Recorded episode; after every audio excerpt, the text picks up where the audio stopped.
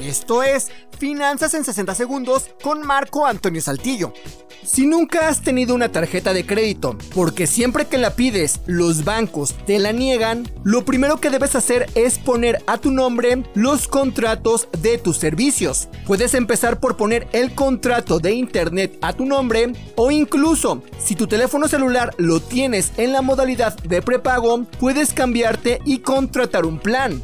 También te va a ayudar muchísimo que le entres a la escalerita así, que como ya sabes es el camino correcto que debemos seguir en las finanzas. Si tienes una cuenta de ahorros en el banco, si ya contrataste tu primer seguro y si además ya tienes por lo menos una inversión, ten por seguro que estarás en la lista de candidatos de más de un banco.